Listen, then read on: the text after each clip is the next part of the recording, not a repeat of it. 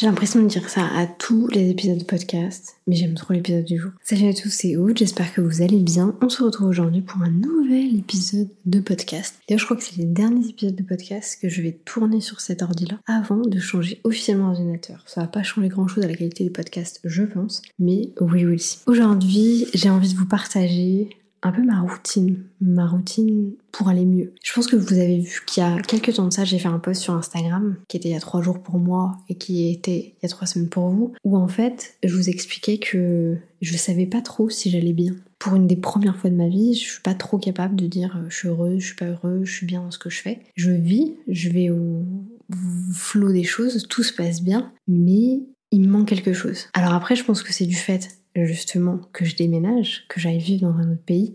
Donc je suis dans cette attente en fait de cette stimulation là, donc c'est complètement normal. Mais du coup, est-ce que je suis vraiment heureuse? Je ne sais pas. C'est pour ça qu'aujourd'hui, on va voir ensemble, je crois qu'il y en a 8, 8 façons d'aller mieux.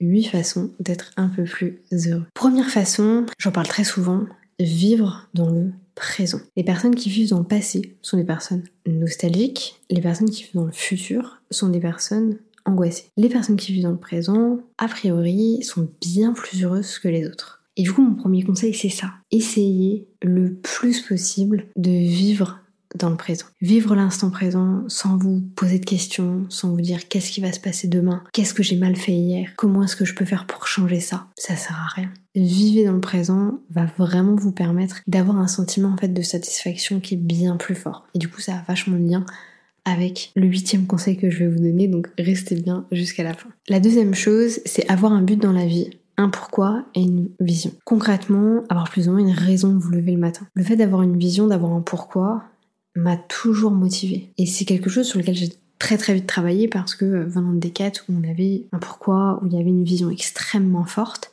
j'ai toujours eu cette notion de ok, il faut que j'ai une carotte, il faut que je sache où je vais. Et du coup, forcément, je suis travailler là-dessus un petit peu plus. Et du coup, c'est très en lien avec la notion numéro 3, il y a un plan d'action. Si vous avez envie de faire quelque chose, il y a un plan d'action. En fait, on peut pas juste se dire j'ai envie de ça dans la vie et attendre. Parce que dans la vie, il n'y a jamais rien qui vient sans travail. Les gens que vous considérez comme des gens chanceux, et moi je me suis très longtemps considérée comme quelqu'un de chanceux, sont des gens qui bossent pour obtenir quelque chose. Ou sont des gens qui vivent de la répercussion de quelqu'un d'autre. Dans le sens où je sais qu'on va se dire oui mais attends les gens qui, ont, euh, qui naissent avec plein d'argent, qui naissent avec ceci, avec cela, ces gens-là ont de la chance. Oui, mais ils ont surtout la chance d'être nés à un endroit et pas à un autre. Néanmoins, il y a peut-être des choses sur lesquelles ils sont pas aussi heureux que vous. L'herbe est jamais plus verte à côté. Vraiment, je vous assure que l'herbe n'est jamais plus verte à côté. Vous n'avez pas du tout conscience de ce qui se passe dans la vie des autres. C'est pour ça que quand moi j'ai osé dire sur internet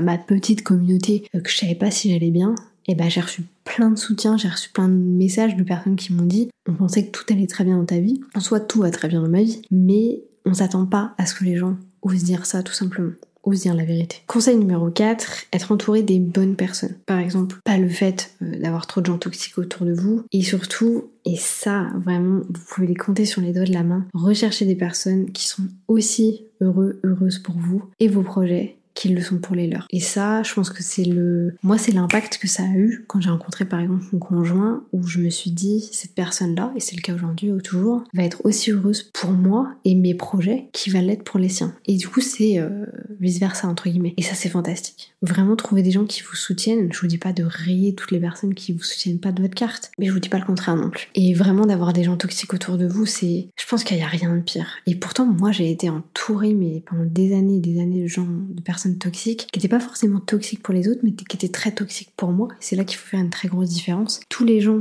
ne, qui sont toxiques pour vous ne sont pas toxiques pour une autre personne, etc. Enfin, c'est vraiment une relation par rapport à une relation. Et surtout, il faut éviter le regard des autres. J'avais fait un, épisode de podcast là-dessus, justement, l'impact du regard des autres sur nous, sur notre personnalité. C'est super intéressant de s'y intéresser un petit peu plus. C'est vraiment quelque chose qui aujourd'hui vous sur lequel vous réfléchissez, vous analysez. N'hésitez pas à aller voir cet épisode de podcast parce que vraiment j'avais adoré, euh, adoré le tourner. Et aujourd'hui, l'impact qu'on va avoir sur les autres est très fort, mais l'impact qu'ils ont sur nous, forcément, est très fort aussi. Donc c'est pour ça, entourez-vous bien. Par exemple, euh, je, vous donne un exemple là du, présent. Euh, très récemment, donc moi ça va faire 11 ans, 12 ans que je suis avec mon conjoint bientôt, et on m'a posé la question de me dire mais comment ça se fait que vous soyez toujours ensemble? Et pourtant vous avez tous les deux vécu en fait des, expériences de dingue parce que bah, on a vécu à l'étranger, on a beaucoup déménagé, etc. Et en fait, ce que j'ai expliqué à cette personne-là en particulier qui m'avait posé la question, c'est on a toujours eu la même vision, même si elle change énormément, parce que avec des déménagements comme ça, vous doutez bien qu'on a une vision qui, qui s'adapte et qui change beaucoup. Mais en fait, on a toujours été vachement dans la communication et vachement à se dire, ok, si l'un a une vision, qu'est-ce que moi je peux faire pour? Est-ce que je suis à contrario? Et du coup il y a un problème. Est-ce que ça me plaît pas trop mais je suis prêt à en discuter? Est-ce que je grave à fond Et en fait, de rechercher cette information-là et de vraiment toujours se dire, ok, on a une vision commune, on a un plan commun, on sait pourquoi est-ce qu'on est en train de faire tout ça. Même si vous parlez, bah du coup vous êtes vachement dans le futur, de choses très lointaines, c'est extrêmement important d'avoir la même vision que son conjoint. Et vraiment, je, je mets un point d'honneur là-dessus parce que je sais que beaucoup de personnes qui m'écoutent n'ont pas forcément 30 ans. Moi j'ai 31 ans, mais sont peut-être un peu plus jeunes et n'ont pas encore cette notion-là. Et bah, je vous assure que si aujourd'hui vous êtes, peu importe la personne avec qui vous êtes, homme, femme, peu importe, si vous n'êtes pas avec une personne qui a la même vision que vous, il y a forcément un moment où ça ne marchera plus. Cinquième petit conseil, après ce Love Doctor, avoir des routines. Euh, moi j'ai beaucoup de routines. J'ai, mes routines du matin, j'ai mes routines du soir, euh, j'ai mes routines en cas euh, d'imprévu, comment ça se passe quand je me mets à beaucoup stresser, comment ça se passe quand je me mets à beaucoup angoisser, ce genre de choses. Donc j'ai toujours un moyen de un peu remettre de l'or dans ma tête. Et c'est pour ça que j'ai beaucoup beaucoup de routines. Alors en soi je travaille sur le développement, en soi je travaille sur le développement d'entreprise et du coup les process. Donc forcément ça joue aussi beaucoup l'habitude. Mais du coup, voilà, j'ai vraiment ce côté euh, qui est hyper, hyper important pour moi d'avoir des routines et, et ça peut vous changer une vie. En fait, ce qu'il faut voir, c'est que votre journée, c'est une variable.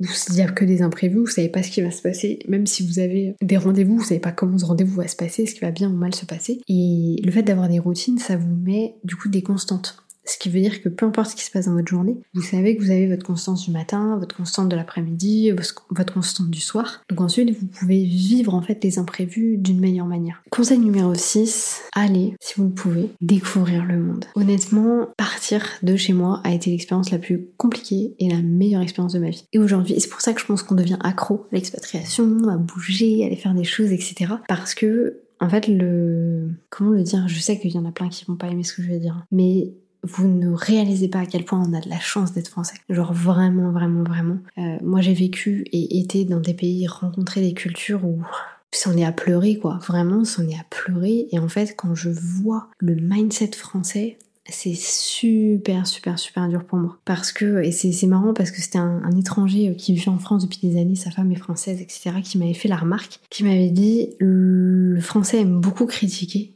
mais n'aime pas donner de solution. Et on aura beau dire tout ce qu'on veut, et c'est pour ça que je sais que je vais pas me faire aimer à, dire ça, mais c'est tellement vrai. C'est tellement vrai. On adore critiquer, on adore se plaindre. Moi la première, j'ai beaucoup changé en partant à l'étranger parce que quand je me permettais de me plaindre de certaines choses, je me suis rendu compte que derrière, c'était quand même un petit peu chaud d'aller dire ça à des personnes qui n'ont rien. Et, je dis pas qu'il faut aller voir des personnes qui n'ont rien, absolument pas. Hein. C'est pas, pas le but de, ce que je suis en train de vous dire, mais allez découvrir le monde, allez rencontrer d'autres cultures, même, même des gens qui sont en Europe. Je vous donne un exemple. Je pars vivre en Roumanie, ok? Je sais que beaucoup d'entre vous se disent la Roumanie, mais tu pourrais aller vivre à Bali, pourquoi tu vas pas vivre à Bali? Parce que j'ai envie d'aller vivre en Roumanie, parce que j'adore la Roumanie, parce que la Roumanie c'est fantastique. Mais je sais, et c'est pas péjoratif, que 80% des gens qui regardent cette vidéo, qui écoutent ce podcast, se disent que la Roumanie, c'est les Roms, la Roumanie, c'est le tiers-monde, la Roumanie, euh, il n'y a peut-être pas l'électricité, mais pas loin. En fait, on a des préjugés tellement énormes sur certains pays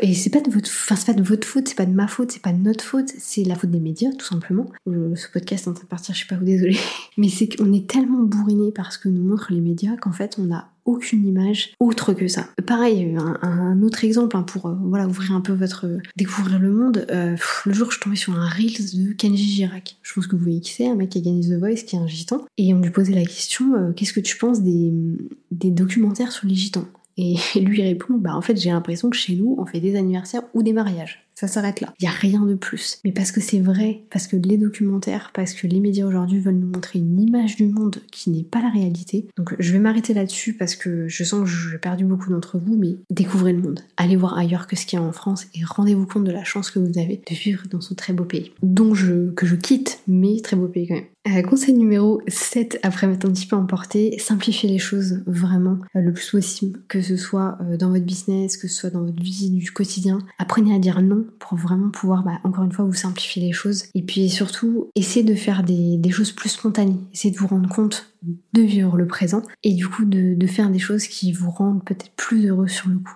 Et du coup, conseil numéro 8, je passe assez rapidement parce que je sais que vous aimez bien les petit podcast. Conseil numéro 8, qui est d'ailleurs, je pense, le plus important, qui moi me permet vraiment d'être heureuse, c'est de faire ce que j'avais dit que j'allais faire. Et ça, clairement, ça a un très gros impact sur le fait de vivre le présent. C'est que quand j'ai dit que j'allais faire quelque chose sur ma journée, que j'avais dit que j'allais terminer à 17h, et ben je fais tout pour pouvoir le faire. Et en fait, ça amène un sentiment de satisfaction, ça permet d'être, de se sentir hyper productif, et surtout, bah moi qui aime bien faire des choses, qui suis à la recherche de faire des choses sans but, ça me permet vraiment de pouvoir essayer le plus possible de créer du temps pour faire ces choses qui sont uniquement pour moi. Je me suis un petit peu emportée sur ce podcast. J'espère quand même que ça vous aura plu. N'hésitez pas à, me dire en commentaire ce que vous en avez pensé. Vraiment, il n'y a aucune critique, il n'y a aucun jugement par rapport à ce que je viens de vous dire. C'est juste que je trouve important de, de vous le communiquer et que, et ouais, allez voir ce qui se passe au-delà de l'herbe qui n'est pas si verte chez vous. Parce que je vous assure que l'herbe